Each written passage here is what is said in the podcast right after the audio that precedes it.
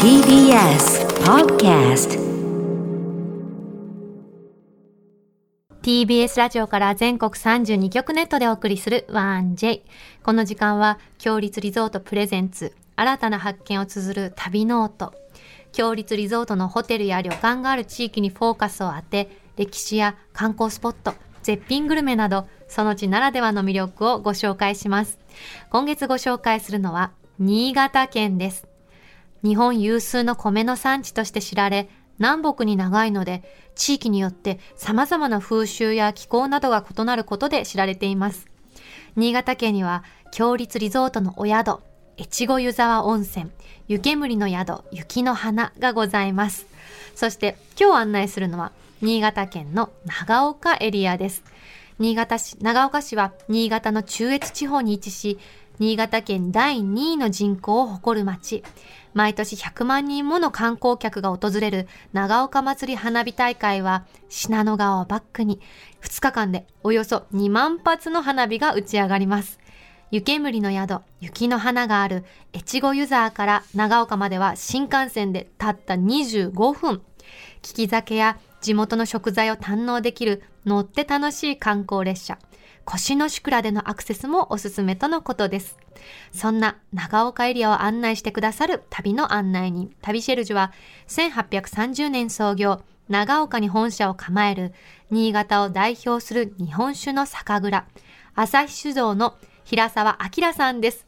今日はどんな旅を提案していただけるんでしょうか旅ノートスタートです。今日の旅の案内人、旅シェルジュをご紹介します。新潟県の長岡市にある朝日酒造の取締役、平沢明さんです。平沢さん、おはようございます。おはようございます。よろしくお願いいたしおます。願いします。今、そこはどちらですか？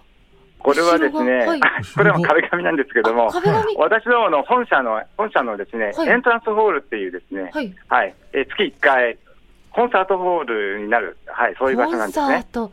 はい。すごいですちょっと神殿、ね。神殿みたいなみたいです。酒蔵っぽさもありつつ、はい、神殿っぽさもあって。近代、近代美術館みたいな感じの作りになってるんですね。えー素敵なところですね。はいあの、平沢さん、あの、はい。特技が草笛ってお聞きしたんですけど、本当ですか？はあ、まあそうなんですけど、うんうんまあ、拙いものなんですが、野遊びの一つとして、はいえーたしなんでいるんですね。すごい。え、今日お願いしてもよろしいですか？草ありますか？そばに。そうですね。ん。はい。あの、お耳汚しになると思うんですえ、が、嬉しい。ええ。ありがとうござあいます。の、あの、一節でございますが、はい。あの、皆さんよく知っているふるさとというですね、はいはい。はい、えー、叙情あふれる、はい、はい。その一節をですね、じゃあ、平沢さんによるえーしはい。ふるさと、しお願いいたします。はい、じゃあ、よろしくお願いいたします。はい、お願いいたします。あ、片手で持たれて。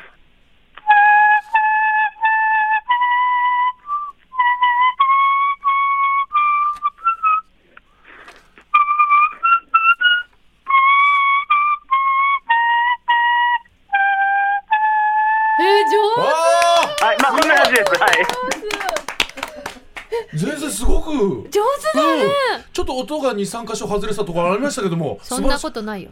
完璧なふるさとだよ。これがオリジナル版だす。みませんすみません。小さな、あんな、すごく小さな草でしたね。あんな葉っぱでなるんですね。はい、これ、ヤブコウジの葉っぱを今日はね、使いましたけども、はいでも。すごい力強い音ですね。うん結構音もあんなに響いてて。綺麗に出るんですね。えええー、2オクターブ、これで音が出ます。へえ。それはやっぱり中学時代の植物採集クラブで得たえ技そうですね、まあ、自然大好き、自然遊びの中から覚えました。あの平沢さんはですね、あの最終クラブ？そうそう中学時代は植物採集クラブで大学卒業後は自然観察指導員というのをされてるほど自然の観察指導し自然がねとてもお好きなはい。方らしいですよ。員。そんなそんな情報よく知そうってたね。ゲットした。ゲットしたう。ゲットしたらしいです。今はすごいですよ。ホタルの活動もされてるんですよね。ホタルの活動？はい、そうなんですね。もう30年ほど前からですね、うんはいえー酒造会社があります長岡市越井地域で、はい。ホタルの住みやすい環境づくりを地元の住民の方々と取り組んでおります。それはやっぱりまあ少年時代から自然がお好きだったからですか？ホタルはあのー環境を守るバロメーターなんですね。はい。で、えーその住みやすい環境というのは僕たちも住みやすく、そして日本酒えー原料でありますお米、水の品質を守ることにもつながるということで、えー6月中旬くらいには、この地域の中でホタルをご覧いただけるんですよね。そうかやっぱりお酒って水が命ですもんね本当にその通りです。はい。美しい水を守るためにもホタルを守ってらっしゃるんですね、その通りです。はい。今日はね、はい。その朝日酒造さんがですよ、はい。番組、まあ、朝の番組だからっていうことで、まあ、はい。私たち下校だしね、はいはい。ということで新商品の久保田麹甘酒を。お。朝日酒造さんといえば久保田ですよね。あの、はい。ご久保田の存知で。はい。よくご存知で。もちろんです。下校の私でも知っている。下校の私は知らなかったんですありがとうございます。そりゃしんちゃん。はい下校として勉強不足ですみません申し訳ありません。許してください。うん。はい。その麹の甘酒を私たちでも飲めるんではないかと今回送ってくださったのでちょっと体験してみましょう。はい。すごくいい甘い香りがする、白くて透き通ってるお酒。久しぶりに飲みます甘酒。本当、うん。ちょっと濁っててね。いただきます。乾杯。乾杯。初めてしんちゃんと乾杯。アクリル板越しに。乾杯。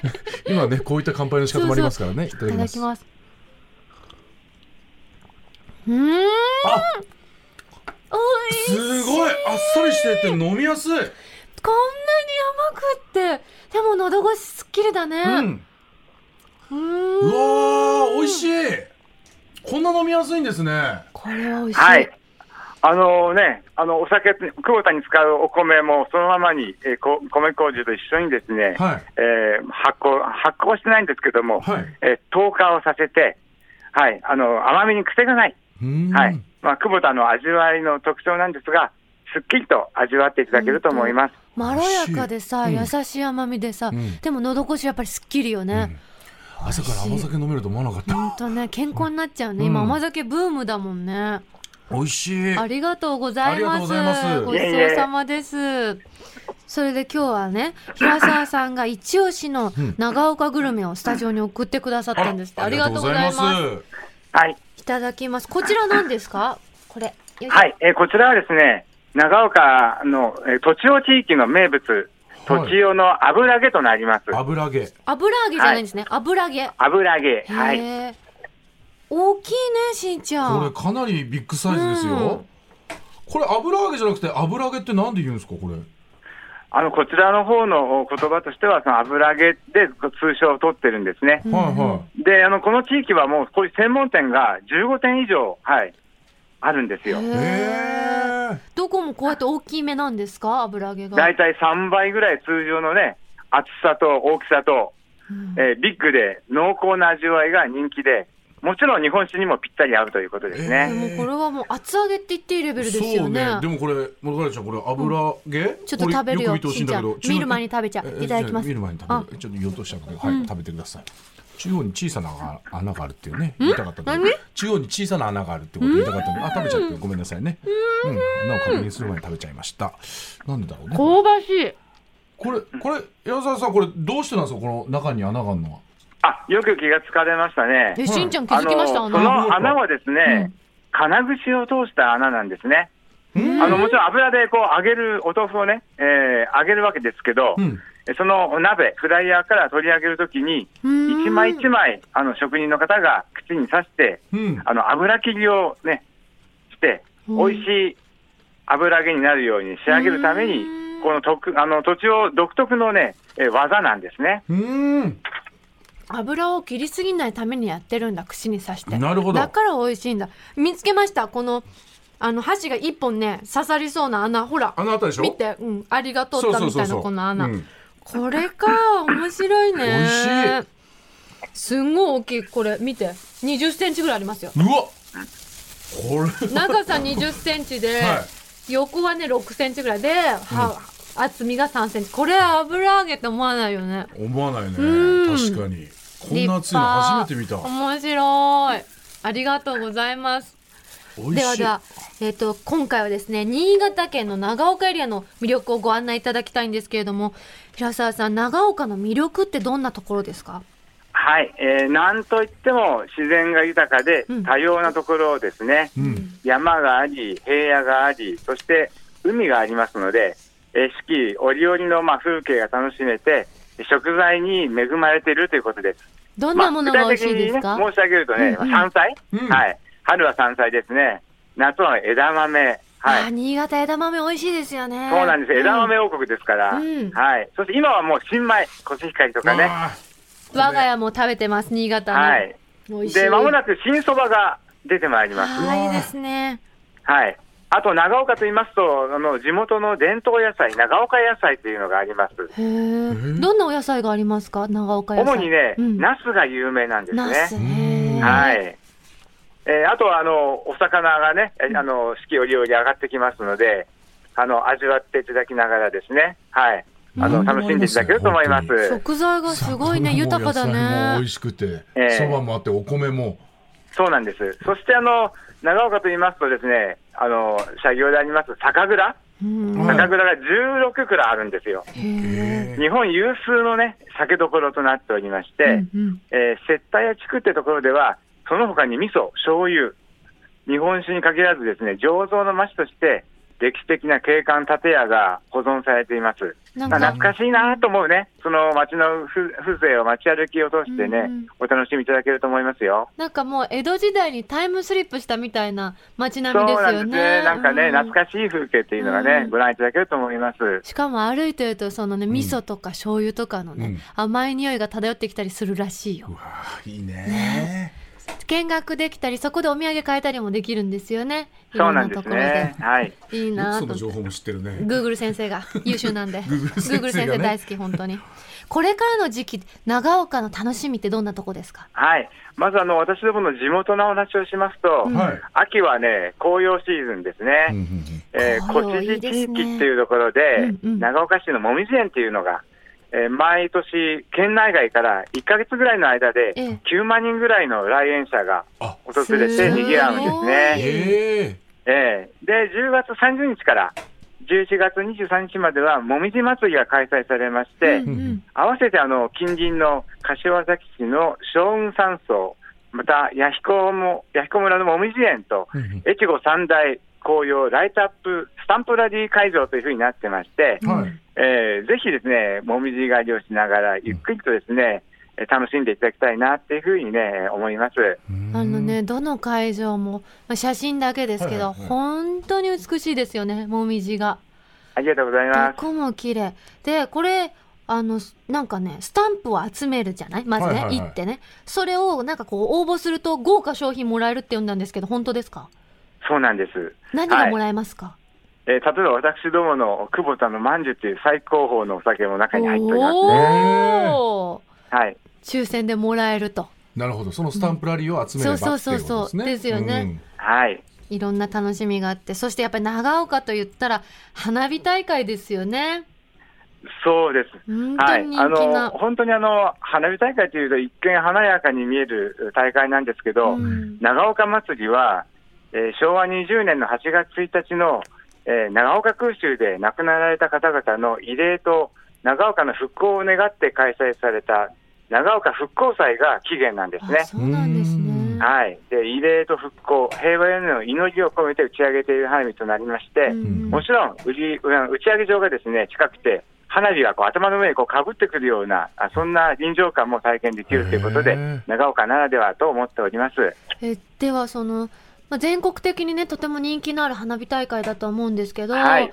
長岡の人にとってやっぱり特別なものなんですか？そうですね、うん。はい、単なるお祭りではないというですね、ねはい、あの平和で暮らして一日一年を過ごしてきたということの感謝でもあると思いますね。街全体もじゃあやっぱりその時期に向けて盛り上がっていったりするんですか？本当にそこにもう一年のエネルギーがすべて注力 されるような感じになりますね。はいはい。新潟出身のあの横澤夏子ちゃんはなんかその長岡の花火大会のなんかイベントとかに毎回出てたからちょっと羨ましくて、いいよね。そうなんですよ。新潟で生まれてればよかったなと思う。そんなに？うん、だって長岡のこの花火大会はやっぱり一回は行ってみたかったのよ、うん。あそしてあの平和への祈りが込められているって私今平さんのさんのお話で初めて知りました。うん素敵ですね。そしてあのはい。これ打ち上げ会場がすごい近くてやっぱり花火をかぶるってさっきもおっしゃってましたけど、はいはいはい。はかぶるってすかぶっちゃうんですか？あの花火を？頭の上こうひ頭の上で開くような感覚ですね。へー。そういう風な近い場所で平沢さんもいつもご覧になるんですか？はい、音がまたね、うん。すごいもんで、あの小さい時はよく泣きました。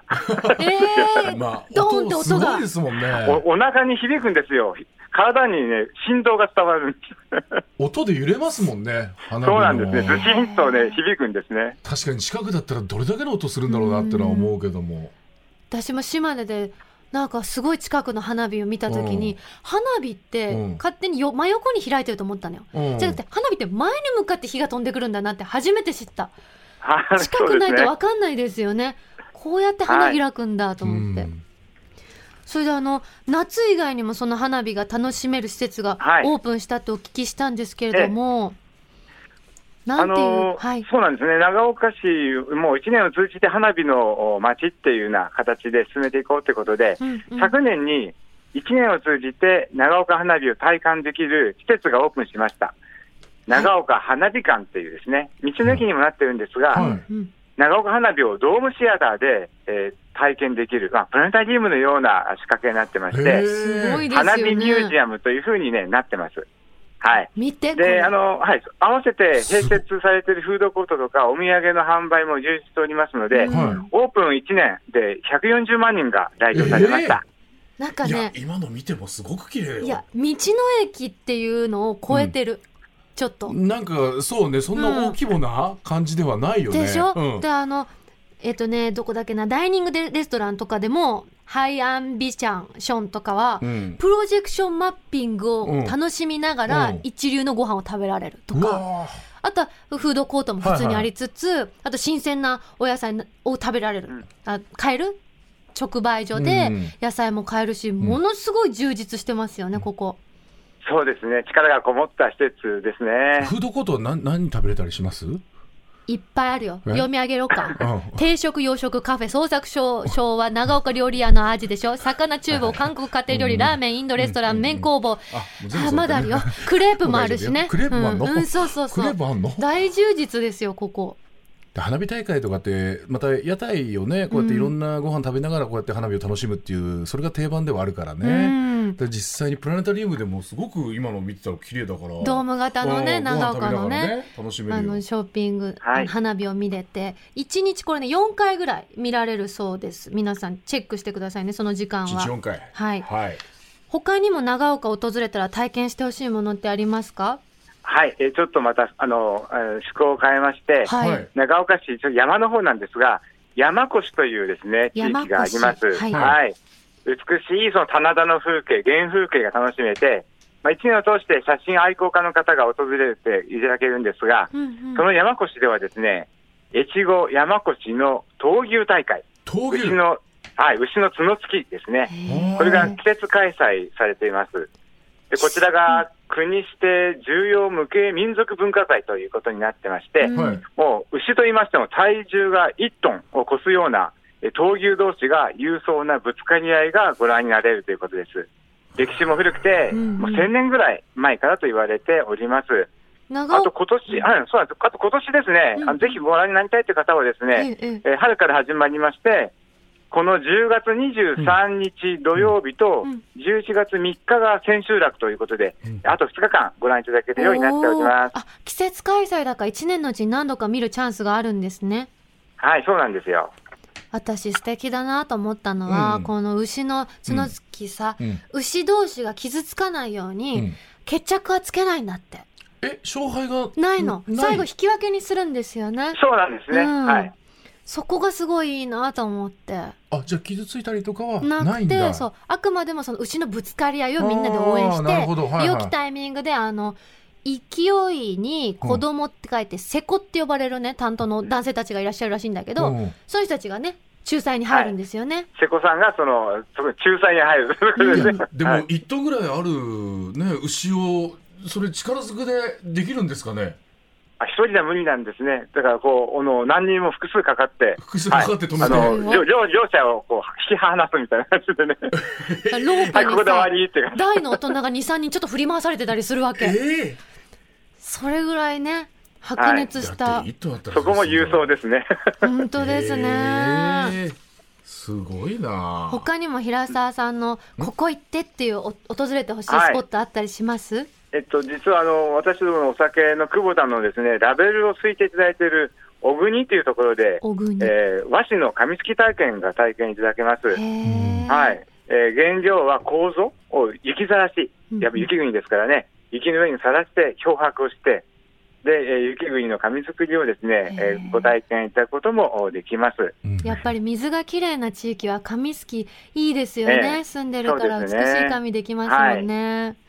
あと、海の方の行きますと、寺泊というところでは、えー鮮魚専門店がお土産さん屋さん含めて11軒くらい、えー軒をごめんなさい、もう連ねる。一回、聞いてもいいですか？なんて地域ですか、えーっと、寺泊地域のお魚屋さんですね、鮮魚寺店。泊。寺泊。はい。寺はい泊地域、寺泊の、えー魚の市場通り、通称、魚のアメ横というふうに呼んでるんですがはい、こちらもね、年間170万人くらいが訪れていただいて、えー店頭ではですね、お魚を丸ごと串出しにして、丸焼きにした浜焼き。はいえ浜焼きも炭でね、じっくりと焼き焼いて、はいえカニ、エビ、あとブリっていうような海産物がこうずらっとこうね新鮮なものが並ぶというこれから旬よ、しになってます。んちゃん。そうねね冬に向けて。で送ってもらったりとかってこらこらあすみませんこらこらこらこら。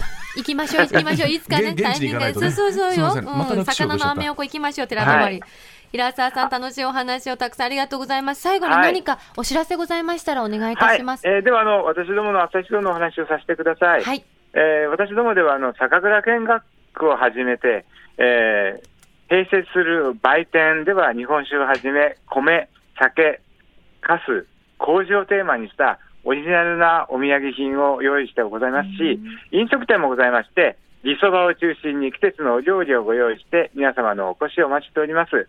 ぜひお近くにお立ち寄りの際はお越しをいただきたいと思っております。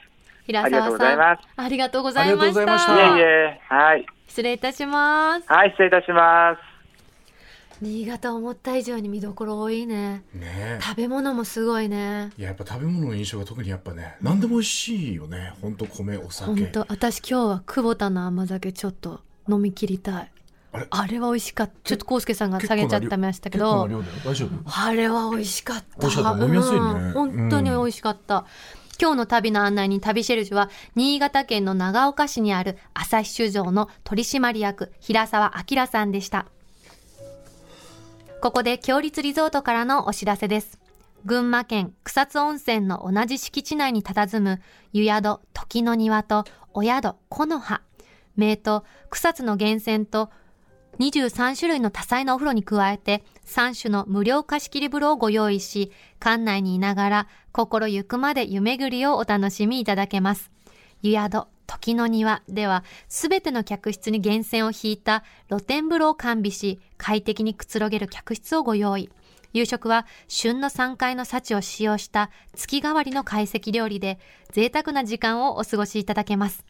お宿、木の葉は館内で湯巡りをお楽しみいただく方向けにシンプルながらもぬくもりあふれる客室をご用意。お食事は厳選食材を用いた御膳に加えてお選びいただけるハーフバイキングをご堪能いただけます。詳しくは、強立リゾートの公式ホームページをご覧ください。さて、ここで番組をお聞きのあなたに旅のプレゼントです。今月は、新潟名湯の地、越後湯沢にある越後湯沢温泉、湯煙の宿、雪の花の宿泊券を一組2名様にプレゼントいたします。新潟県越後湯沢駅から徒歩3分の高立地にある湯煙の宿、雪の花。上質な温泉、料理、癒しを楽しむことができる大人の湯宿です。和のぬくもりと快適さを備えたくつろぎのある客室には天然温泉を楽しめるヒノキ風呂を完備した客室もあります。最上階にある大浴場では大自然の山々や四季折々の景色を望むことができ、無料の貸し切り風呂では3種の趣異なる湯巡りをお楽しみいただけます。夕食は旬の味覚を懐石料理でご提供。さらに、米どころならではの厳選した地酒が無料で味わえる利き酒をお楽しみいただけます。朝食はお米をより楽しんでいただくために、大きな釜で炊き上げる魚沼産コシヒカリが味わえる和定食をご用意しています。詳しくは、共立リゾートの公式ホームページをご覧ください。そんな越後湯沢温泉、湯煙の宿、雪の花のペア宿泊券を一組2名様にプレゼントいたします。ご希望の方はインターネットで TBS ラジオ公式サイト内旅ノオトのページにプレゼント応募フォームがありますのでそこから必要事項をご記入の上ご応募ください締め切りは10月31日日曜日までとなっております。たくさんのご応募お待ちしております。なお当選者の発表は発送をもって返させていただきます。番組ではあなたからのメッセージをお待ちしております。来月の11月は京都について特集予定です。京都エリアのグルメやスポットなどのおすすめ情報をぜひお寄せください。また強立リゾートのホテルや旅館に宿泊された感想もお待ちしております。件名には必ず旅ノートとお書きの上 1j.1j.jp 1j.1j.jp までお送りください。今ね、うん。ツイッターで吉原さんって方が寺泊りってあのさっきのうん。魚のアメ横の写真をね送ってくださったの。こんなとこなんだね。あ楽しそう。あいいね。行きたいねこれ。と。あと今日はさ都庁の油揚げ、うん。美味しかった、油揚げ。油揚げじゃなくてあれねそうそう。湯煙の宿雪の花ではうん。朝食で食べることもできるんですって、なるほど。あとあのお酒もね、あのたくさん扱ってますけどその中の一つに、うん。朝日酒造の久保田もご用意してるそうです、なるほどよ。ただのいいですね。竹ですって方さんって方がね、はい。ゆっくり久保田飲みたいねって ツイートしてくださったんでおすすめです雪の花。さてさて来週の旅の音は燕産業市あ、燕産業、燕市産業資料館の斉藤祐介さんをお迎えして、燕三条エリアの魅力を案内していただきます。来週の旅の音どうぞお楽しみに。